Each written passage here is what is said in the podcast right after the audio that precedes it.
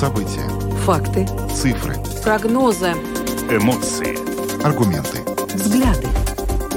Подробности на Латвийском радио 4. Здравствуйте, в эфире Латвийского радио 4, программа «Подробности», ее ведущие Дмитрий Шандро и Юлиана Шкагала. И вначале о темах, которые мы сегодня обсудим. В Рижском окружном суде вынесен приговор по делу о трагедии в Золе. Туда апелляционный суд тоже признал виновным только инженера-строителя Ивара Сергица. Сегодня об этом поговорим в начале программы. Сегодня также впервые вопрос зарплат обсуждался с новым министром образования. И выйдут ли учителя на забастовку после этих переговоров или договорились? Продолжим обсуждать ситуацию с наводнением в Екапелсе. Сегодня на одном из заседаний подкомиссии Сейма дискутировали на тему, были ли допущены ошибки в работе системы гражданской защиты. Так были ли, выясним у председателя этой подкомиссии. После провокаций в Швеции президент Турции заявил об отказе поддержать вступление Швеции в НАТО. Поговорим с экспертом востоковедом из Варшавского университета на тему того, насколько серьезна эта ситуация. Литва, Латвия и Эстония обсуждают э, в Вильнюсе содействие туризму. Как вернуть поток иностранных туристов в регион после пандемии COVID-19. Но уже сейчас представители отрасли говорят о том, что э, поток будет большим. Люди соскучились по поездкам. И сегодня э, мы с представителем туристической отрасли как раз тенденции обсудим. Добавлю, что видеотрансляцию программы подробности смотрите на домашней странице Латвийского радио 4 lr4.lv на платформе РусЛСМЛ ЛВ, а также в социальной сети Facebook, на странице Латвийского радио 4 и на странице платформы РусЛСМ. Слушайте записи выпусков программы «Подробности» на крупнейших подкаст-платформах. Ну а далее обо всем по порядку. Самые важные темы дня. Подробности – Итак, программа подробности на Латвийском радио 4. Говорим о, том, что, рассмотрев уголовное дело о трагедии в Золе, туда во второй инстанции Рижский окружной суд сегодня признал виновным э, вновь только инженера-строителя Ивара Сергица и приговорил его к шести годам и шести месяцам лишения свободы. Все остальные обвиняемые были оправданы. И с нами сейчас на видеосвязи адвокат, а, представляющий интересы потерпевших, а, Евгения Тверьяновича Бора. Евгения, здравствуйте. Добрый вечер. Добрый вечер. Скажите, пожалуйста, ну, а, собственно, было ли для вас сюрпризом сегодняшнее решение окружного суда? Ну, если можно так сказать, э, то неприятным сюрпризом. Чудо не случилось, и решение первой инстанции, в принципе, оставили в силе. Э, как по части того, что в этом огромном объемном деле э, и в большом э, долгом строительном процессе, требующем огромного согласования разных структур и стадий и экспертов, был признан только один виновным – а остальные обвиняемые были оправданы. А, также и в части назначенных компенсаций, которые остались идентичными вплоть до цента. И касаемо моих э, э, клиентов, э, потерпевших, чьи интересы я представляю, это решение не является объективным и является несправедливым в отношении потерпевших, особенно в отношении тех, у кого погибли родные в этой ужасной трагедии. Но вот сейчас один из вопросов, которые очень много возникают и в тех же социальных сетях при обсуждении этого приговора, это вопрос даже уже, наверное, некомпетентности надзорных органов, но и даже их ответственности как таковой, потому что э, инженер-строитель Сергец не мог в одно лицо условно сдать этот объект в эксплуатацию и принять его сам у себя. Да, именно так. Поэтому и э, предусмотрен достаточно четкий, детальный э, процесс согласования на всех э, стадиях строительства. И на каждой стадии ответственным за эту стадию является конкретное лицо. Если мы видим, что здесь по, по, по цепочке участвующих в этом процессе функции, обязанности э, не берется во внимание, и виновным делают только одного, ну, извините, э, как козла отпущения за весь этот достаточно длительный процесс, то возникает вопрос, зачем вообще тогда у нас предусмотрена в стране такая бюрократическая система, где необходимо так много согласований, бумаг, подписей разных ответственных лиц тогда пусть будут, назначат одного э, эксперта, который будет ответственен за весь строительный процесс и будет нести, соответственно, всю ответственность. Евгения, но сегодня, когда вот уже есть решение и окружного суда, то есть суда второй инстанции, стало ли понятнее, почему только один человек э, признан виновным?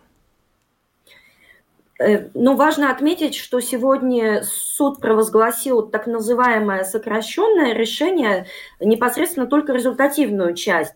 Мотивы суда нам неизвестны еще, но судя по тому, какое решение было вынесено, э, ну, вполне очевидно, что оно будет дублировать практически э, в ряде мотивации и аргументации решения первой инстанции – и с этими аргументами потерпевшие, э, конечно же, не были согласны. Именно поэтому мы подавали апелляционные жалобы, как в отношении того, тех лиц, которые должны были быть признаны виновными в этом деле, так и в отношении размеров компенсаций.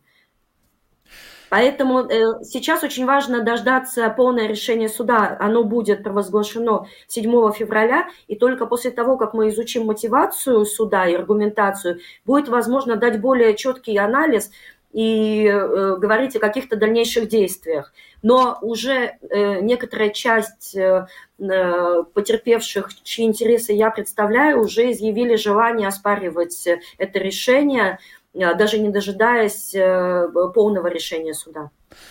Правильно ли мы понимаем, что реальный срок, который присужден, в общем-то, Сергицу, во-первых, будет погашена часть его за счет того процесса, длительности этого процесса, который он длился. А второй вопрос.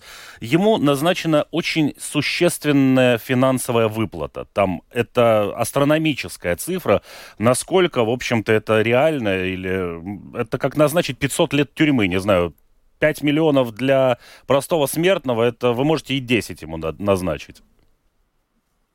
Э, да, я отвечу сразу на второй вопрос. Э, действительно, у этого размера компенсации, который взыскан только с одного обвиняемого, э, фактически является только формальный характер. Мы понимаем, что реально эти средства никогда с него не будут взысканы, и потерпевший не получит эти компенсации. Э, во-первых, э, ну, это не посильно там ну, несколько миллионов, да, получается, евро. А, во-вторых, ну обвиняемый точно предпримет все э, юридические действия для того, чтобы э, ну, как минимум, э, пойти на банкрот, если это решение вступит в силу.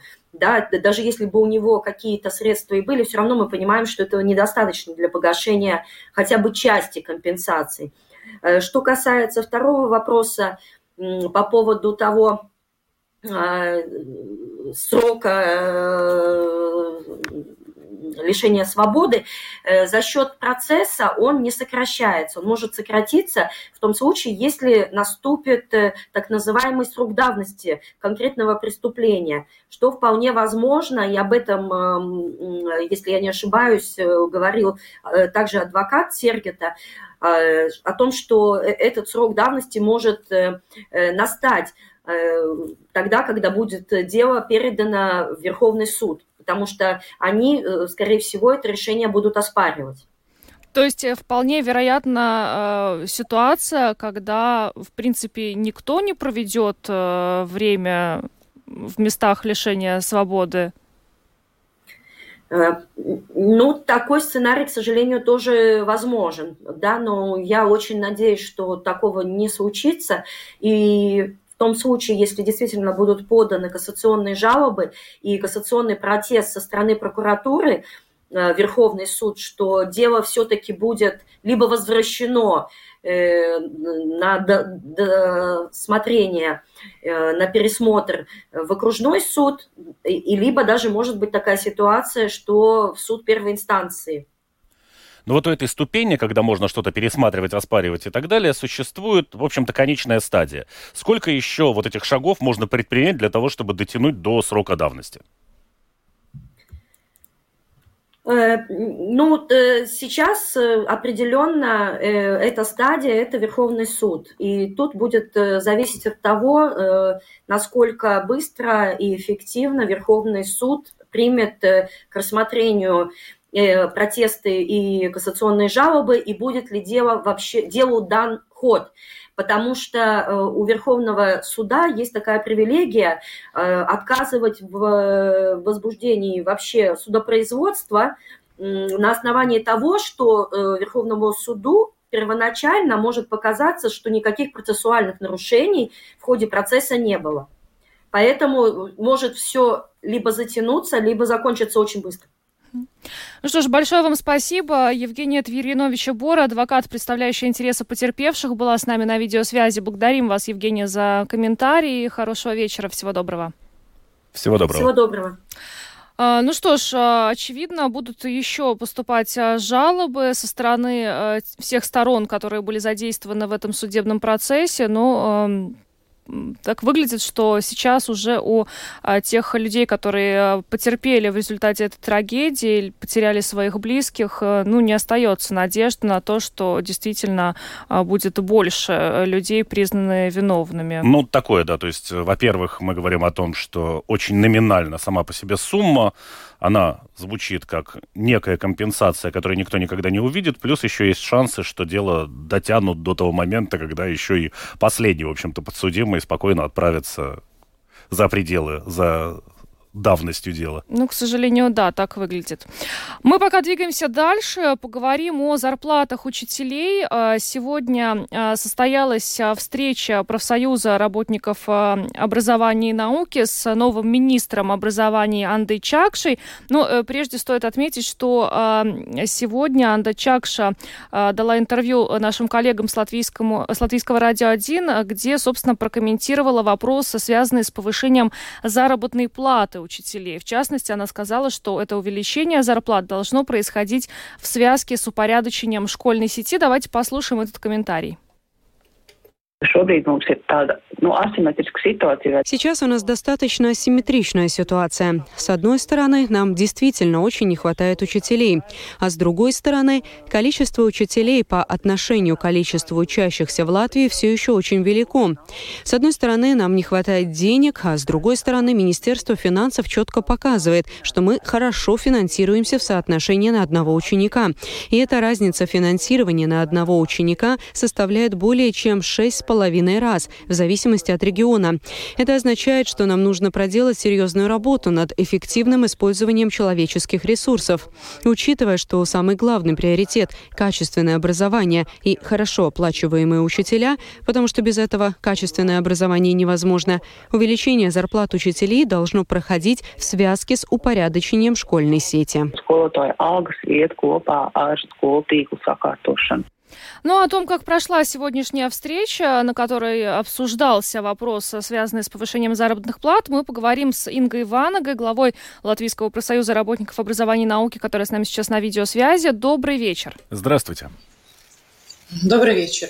Скажите, ну как прошла ваша встреча? Не э, планируют ли учителя вновь э, выходить на забастовку?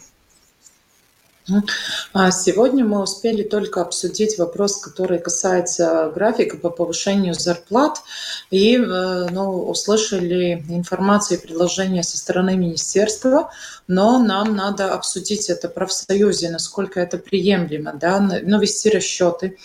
И вторая часть требований и то, что ну, касается сбалансирования ставок, а, разговоры будут продолжаться, и в четверг будет вторая встреча, и, по крайней мере, тоже но мы хотим услышать мнение министерства, согласны ли они с теми предложениями, которые мы как профсоюз ну, выразили. Да? А, ну, и работа продолжается, в четверг мы будем знать более точные данные, насколько мы друг друга услышали, но, по крайней мере, Э, но если требование и то э, vienošanās договоренность, да, если не будет исполняться, э, мы должны ну, начать да, процедуру опять да, ну, возвратиться к вопросам о забастовке, но мы надеемся, что этого не будет, потому что уже осенью были тяжелые ну, переговоры, да, и компромиссы нашли. Э, и ну, сегодня министр тоже утвердила, что повышение зарплат будет из сентября этого года, и что тоже будет изменение, что будут и повышение зарплат э, следующего года, января еще.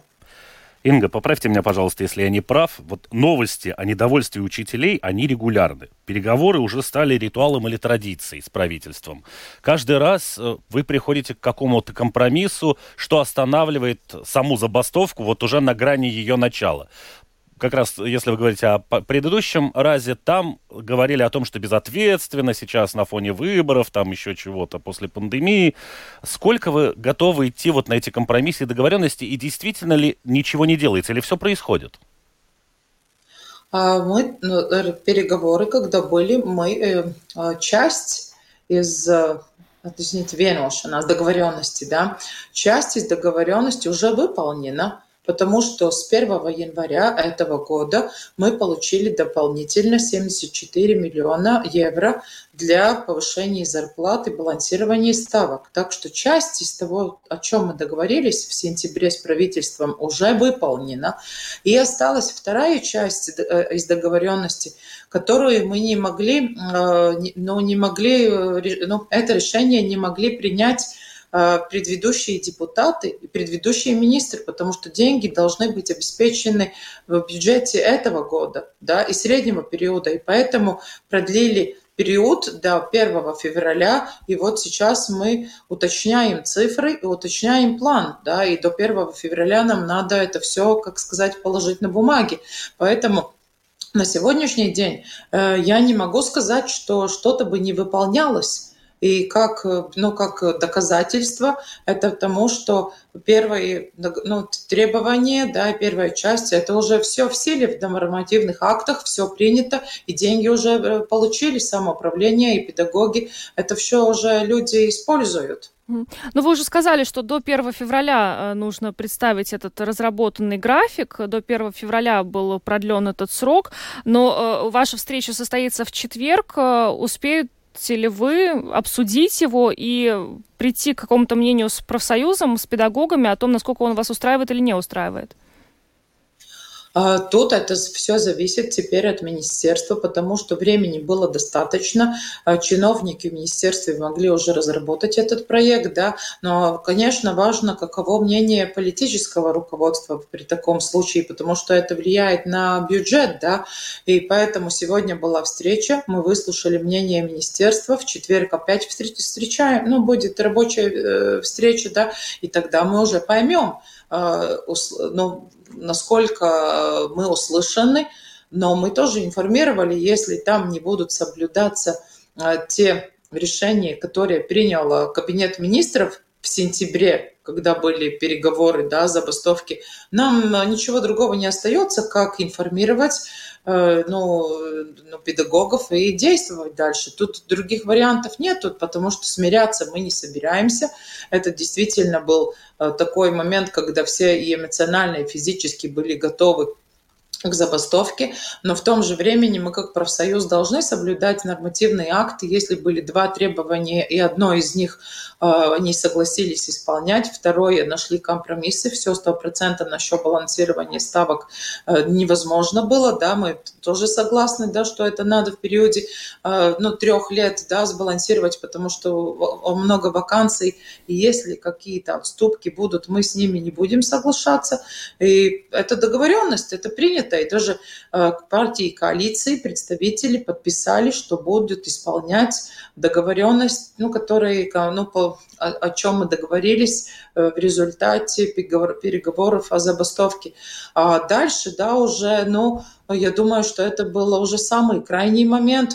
Ну, ну, если не понимает, тогда может быть, ну, тогда не может быть уже один, э, э, ну, один раз, наверное, надо все-таки показать, что, э, ну, что мы, ну, будет забастовка, но мы очень надеемся, что этого не будет, да, мы очень надеемся. Это не, это не наша цель, забастовка, наша цель, чтобы улучшилась зарплата, ставка, права укрепились и профессиональная поддержка для педагогов, и что у нас не было уже угроза на качество образования и на доступность образования, потому что это уже большая проблема, и политики это поняли, и нам теперь нужны доказательства о бюджете.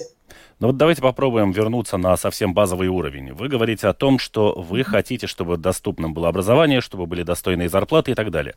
В правительстве сейчас заговорили о том, что престиж работы педагога очень сильно связан с зарплатой, которую он получает. То есть здесь у вас уже пересекается понимание происходящего. 70 миллионов, которые вы озвучивали, это прекрасная цифра, но давайте теперь вернемся от э, большой красивой цифры к тому, что реально получает учитель в школе. То есть вот насколько его зарплата увеличилась на данный момент, что он получает, приходя к банкомату или когда получает смс из банка о перечисленной зарплате.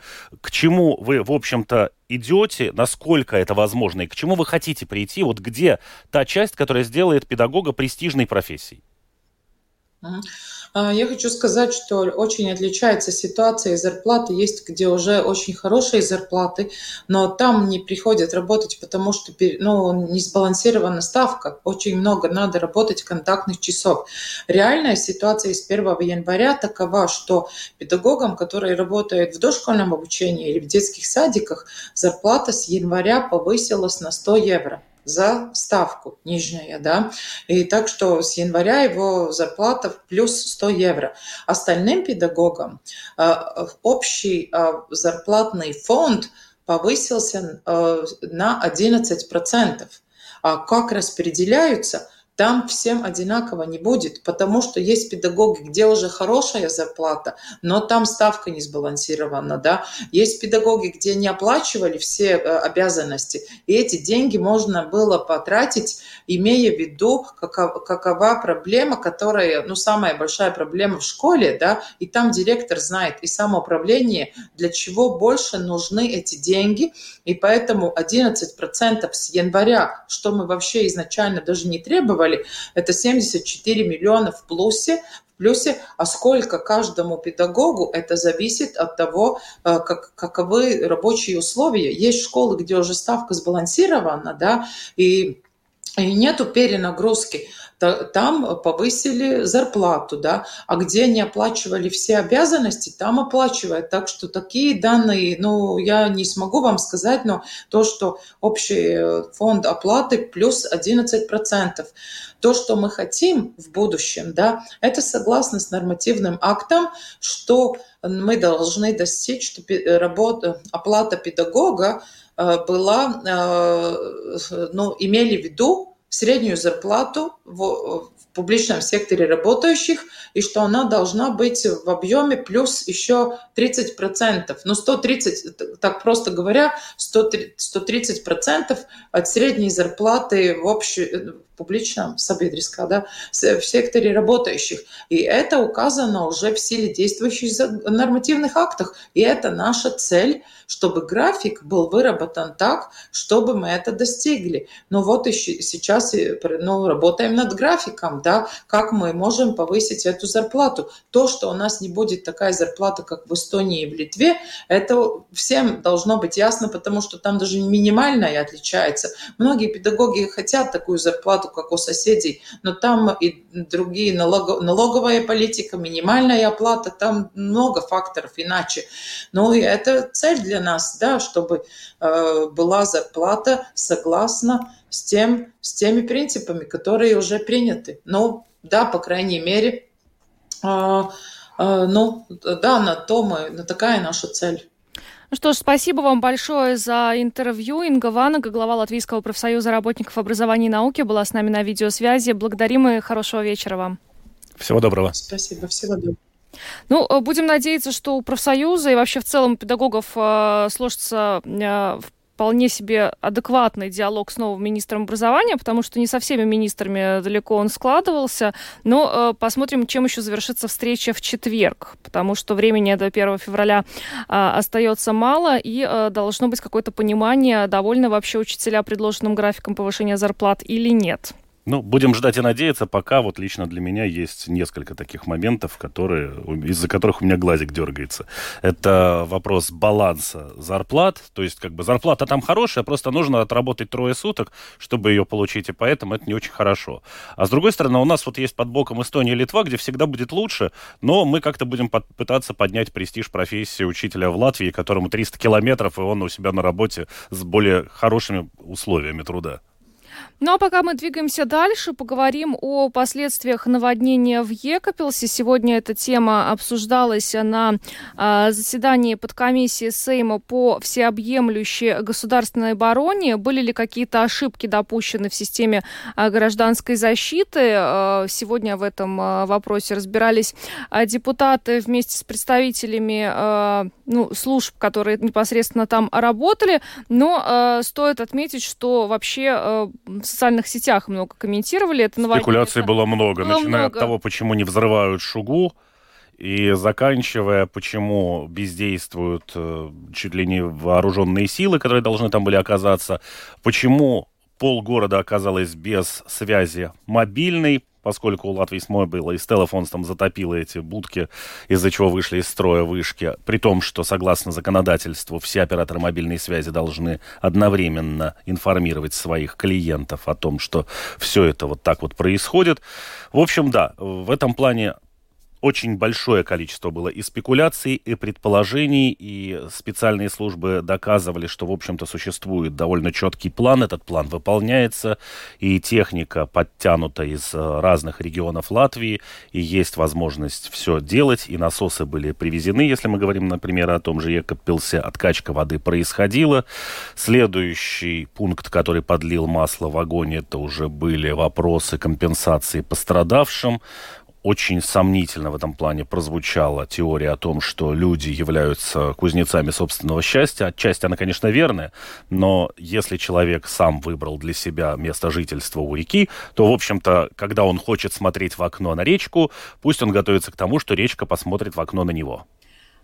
К сожалению, не удается нам пока связаться с председателем а, этой подкомиссии для того, чтобы обсудить результаты этой встречи, поэтому предлагаю пока двигаться дальше к следующей теме. Это а, международная тема. Дело в том, что президент Турции Реджеп Эрдоган заявил, что страна не поддержит заявку Швеции на вступление в НАТО. Да, там достаточно опасная ситуация с точки зрения политики, она очень сильно обострилась именно из-за того, что приняла не столько политический, сколько такой э, религиозно-провокационный угол. И вот э, это, в общем, да, это потребовало определенного объяснения, что вообще происходит и куда дальше это все может зайти. Но эту тему нам сегодня комментировал эксперт факультета востоковедения Варшавского университета э, Конрад Заштофт.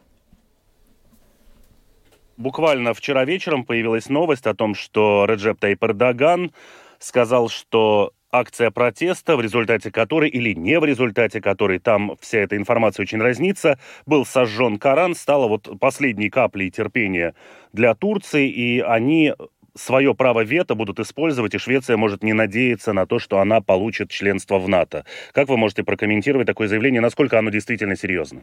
Да, я считаю, что оно серьезно.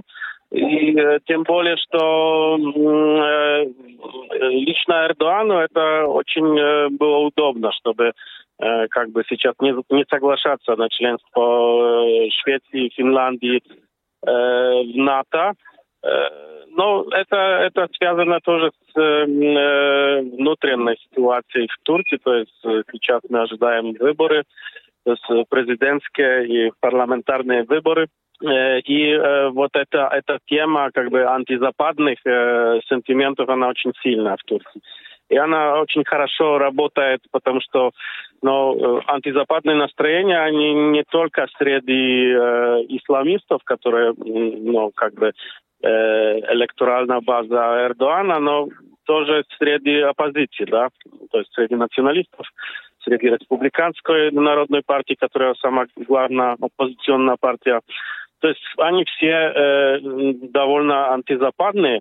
И просто ну, играть с этой темой, что мы, э, Турция, это большая страна, которая может сказать нет и, и, не согласиться на, на э, членство э, Швеции и Финляндии, это очень удобно, это очень нравится э, обществу. Но вот есть еще вторая сторона этого вопроса. Она касается как раз происходящих в Швеции акций. Это было 13 января, когда фигурку Эрдогана подвесили за ноги как раз представители курдских организаций. И сожжение того же Корана, ведь фактически это сделал достаточно радикальный политик, у которого датские корни. И называет само правительство Швеции происходящее встречной провокацией с попыткой не дать Швеции вступить в НАТО, но уже не с точки зрения Турции, а с точки зрения сил внутри Швеции? Э, ну да, насколько я знаю, вот этот, этот человек, который представитель крайне э, правой э, партии э, Страм Курс, э, который, который человек, который уже раньше делал такие акции так что, ну, конечно, шведской полиции стоило как бы больше внимания придать к этой, к этой акции, да, что турки говорят, что это плохо, что вообще власти согласились на этот, э, этот протест, что надо было запрещать такой э, протест. Тем более, что уже раньше, то есть не в Швеции, а в Дании, этот человек, Расмус Палудан, он, он уже был Э, у него уже был приговор за, за, за расизм.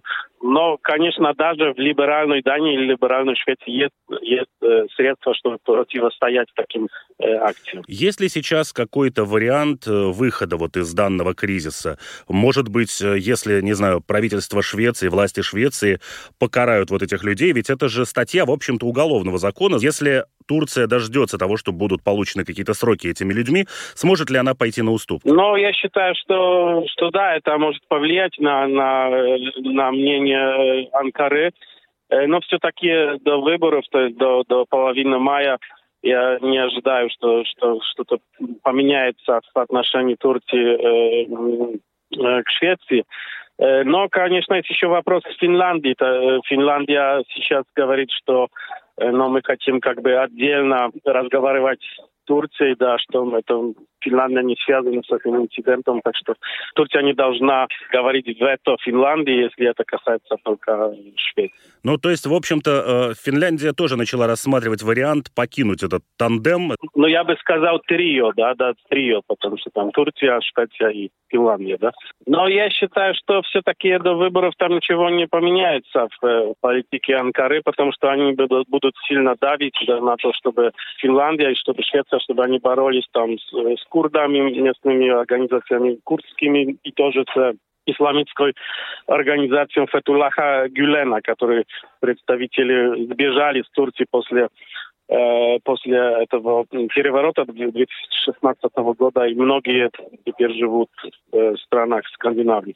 Вот если мы смоделируем ситуацию, что вот этот камень преткновения уже не будет преодолен ни после выборов в Турции, ни какими-то уступками со стороны Швеции, ни какими-то еще решениями, что делать в этой позиции НАТО как блоку? Потому что, с одной стороны, у нас есть Турция, которая, в общем-то, является такими воротами для Европы в восточный мир, потому что они могут разговаривать и с европейцами, и с э, исламскими странами. И с другой стороны, у нас сейчас ввиду геополитической ситуации на другом крыле находятся Швеция и Финляндия, которые в НАТО нужны по той простой причине, что там совсем рядом о России. Э, да, я считаю, что после выборов э, э, ситуация может быть другая. То есть э, можно рассматривать разные варианты.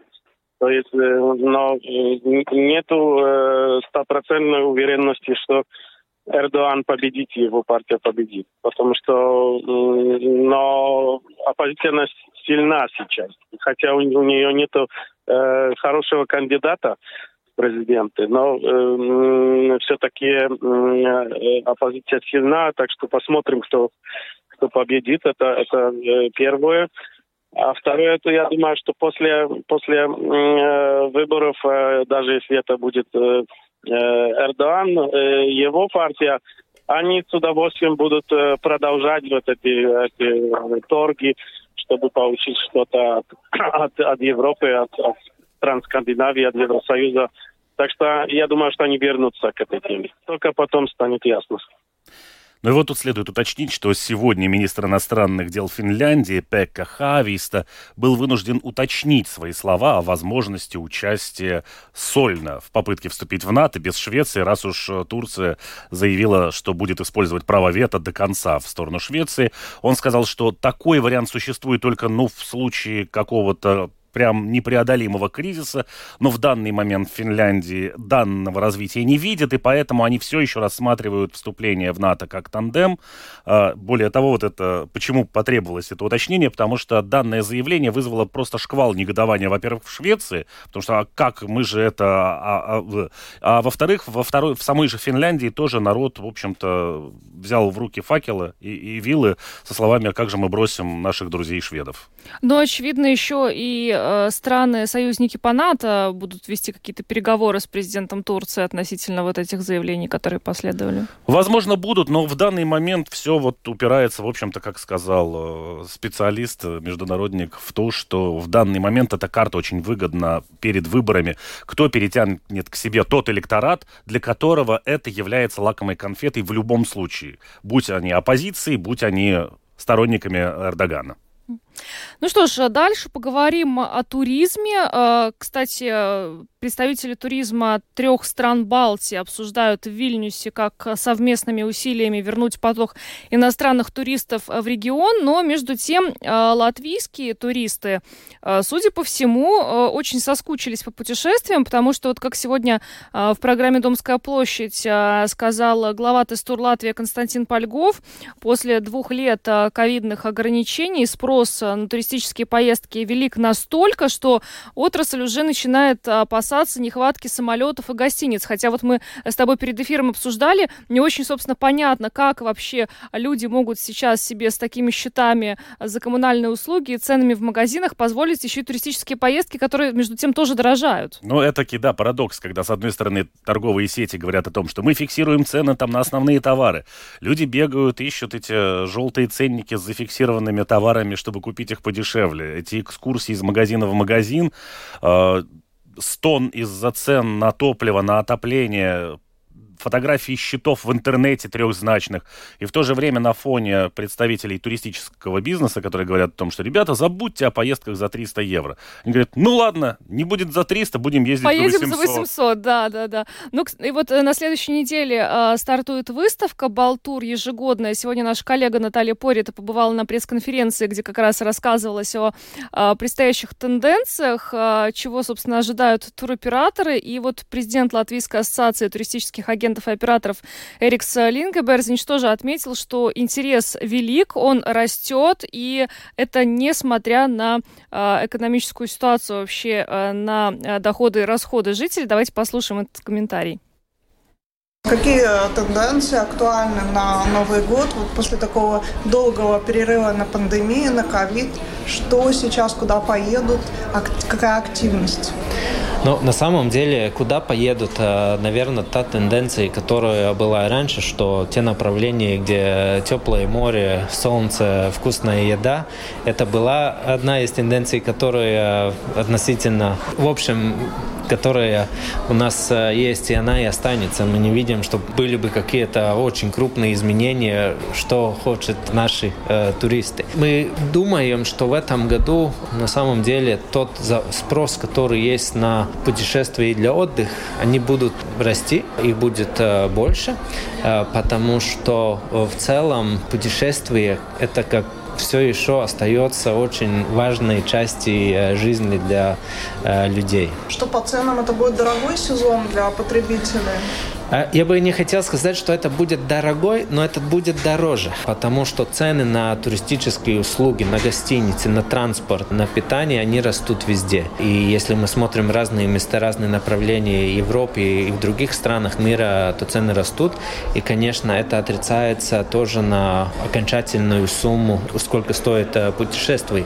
И при этом мы, как ассоциация, очень призываем смотреть э, туристов, когда они выбирают свои направления, свои турагенты. То, что на самом деле продается, и как, э, что включено в цену, что не включено, и какая будет э, окончательная цена. И том, тем же временем мы призываем планировать путешествия, потому что есть направления, где спрос очень большой на самом деле. Все еще мы видим, что есть какая-то часть отложенных путешествий из-за года пандемии, и из-за этого бронировать заранее и, и решать и выбирать направление ранее, это может быть и тоже способ, как э, сохранить какую-то часть э, э денег, ну, которые придется потратить на, на путешествие. Есть что-то новое по направлениям, может быть, какие-то изменения в топ-направлениях? Но то, что мы видим в данный момент, какой продукт э, туроператоров, там мы на самом деле видим, что те основные рынки, которые Италия, есть Испания, Турция, они сохраняются, потому что это качественный, интересный э, продукт, который соответствует тем ожиданиям, какие есть у наших э, туристов. Но вот таких и, и то, что еще надо иметь в виду, что как сегодня сегодня слышали, что э, авиакомпания Baltic открывает э, разные новые, тоже опять южные э, направления, которые опять станет интересными. Но это более такие индивидуальные путешествия, но то, что касается таких путешествий отдыхов, которые все-таки организируют чартерные компании, туроператоры, которые предлагают чартеры, но там тенденция остается довольно стабильна. Есть какие-то новые, новые пункты, как, например, сегодня мы слышали тоже, что есть Италия, Италия, есть э, Римини как, э, как направление, чтобы открыть Италию. Ну, конечно, остается да, э, Греция, острова Греции, которые ну, на самом деле все еще популярны и интересны нашим а, туристам. Что вы скажете по тенденции, когда зарубежные туристы немного побаивались ехать в Латвию из-за близости к России и до э, войны в, в Украине? То есть что сейчас наблюдается? Иностранными туристами на самом деле только вот а, половина прошлого года, начиная с июля-августа, мы начали видеть тенденции, что такое целое понятие, где мы находимся, что это часть НАТО, что это часть Евросоюза, но начало меняться. Э, первые, которые приезжали в прошлом сезоне больше всего, это были индивидуальные э, клиенты. Нас э, не хватало группов, конечно, и это мешает нам ну, поднять этот объем туризма, который приезжает в Латвию. В данный момент, если смотреть на, ну, что происходит на этот год, мы в 2023 году еще будем чувствовать то, что есть часть клиентов, у которых есть, они не чувствуют комфортно ехать в Латвию, Прибалтику, Польшу, то же самое из-за нашей географической позиции и близости к России, но в целом это тот объем, он сокращается. И я думаю, что в этом году мы увидим, как отрасль принимающего туризма Латвии тоже растет более стабильно. И надеемся, что не не будет никаких новых происшествий, которые бы могли помешать этой тенденции. А пандемия, люди больше не боятся, все, едут? В целом, пандемия, она где-то в фоне есть. И есть часть туристов, которые спрашивают, есть ли какие-то меры безопасности, есть ли что-то, что надо иметь в виду, но в целом это не работает как аргумент, чтобы не ехать. Итак, это был Эрикс Лингеберзинш, президент Латвийской ассоциации туристических агентов и операторов, который так же, как и э, собеседник э, утренней программы «Домская площадь», э, глава Тестура Латвия Константин Польгов прогнозирует, что интерес будет очень-очень высоким. И, кстати, вот э, прогнозы, опубликованные Всемирной э, туристической организацией ООН э, в начале этого года, показывают, что в этом году показатели туризма в мире могут достичь 80 или даже 95 процентов до пандемийного уровне. Ожидается, что туристы будут все чаще искать лучшее соотношение цены и качества и предпочитать путешествовать ближе к дому, хотя вот латвийские туристы э, как правило, уезжают в теплые страны. Вот как э, и Эрик Линкеберзинш отметил, что все-таки не, не в соседние. Но тут еще интересно, насколько тенденция изменения в туристическом предложении вообще повлияет на перекос выбора стран. Ведь ни для кого не секрет, что для, в общем-то, не очень зажиточных людей, ну и для ряда, в общем, достаточно зажиточных, Традиционные направления – это страны, которые предлагают так называемую систему «все включено» или «ультра все включено». Вот э, в Турции уже на момент до пандемии и начала пандемии начали очень серьезно задумываться на тему того, что нужно убирать вот это вот все, все мероприятие. Включено? Да. И первое, на что указывали, это, во-первых, огромное количество продуктов, которое просто выбрасывается, потому что туристы, в общем-то... Туристы не едят. Ну как? А как же эти горы тарелок? Тарелок, да. А ну, потом а все это куда? Угу. Все это выбрасывается. И уже в отелях были таблички в Египте о том, что вот того количества еды, которое вы просто отправляете в утиль, хватило бы, чтобы накормить вот такое-то количество нищих или неимущих. Следующий момент, который тоже возник, на который указывала Турция, это то, что люди, которые по этой системе путешествуют, они считают, что вот я заплатил за эту кормушку, мне по рельсе постучали, я пошел поел, пошел попил, в бассейн окунулся или в море и так далее. Они не ездят никуда. То есть для них отель в Турции ничем не отличается от отеля в Египте, ничем не отличается от любого отеля, который работает по этой системе. И тогда в чем заключается туристическая ценность? То есть мы хотим давать вам свою культуру, чтобы вы знакомились с нашими достопримечательностями. И вот отказ от этой системы, по их мнению, будет еще одним таким кнутом и пряником для того, чтобы выгнать туриста из отеля и отправить его на экскурсию. Но логика на самом деле в этом есть. Но интересно, решаться в итоге ли отели на это, потому что это ведь и доход еще для них тоже когда человек весь день проходит, проводит э, в гостинице, не выходя оттуда. А он ничего не тратит, он уже заплатил он за заплатил это. Он заплатил за путевку, да. Ну, интересно, на самом деле. Интересный момент. Э, я даже не задумывалась об этом, но э, интересно будет понаблюдать, откажутся ли от все включено и как на это отреагируют туристы, которые любят как раз именно такой вид отдыха. Не ездить куда-то, не наслаждаться видами достопримечательностями, а лежать у бассейна и есть и пить напитки. Не, ну их не будут выгонять насильно от бассейнов. Ну То понятно, есть, хочешь, они не смогут так, так же много есть и пить э, в, в, этом случае. Все стало дороже, а еды стало меньше. Да, да. Ну что ж, на этой радостной ноте сегодня программу подробности завершаем. С вами были Дмитрий Шандро. Юлиана Шкагала. Звукооператор Том Шупейко, видеооператор Роман Жуков. Хорошего вечера и до завтра.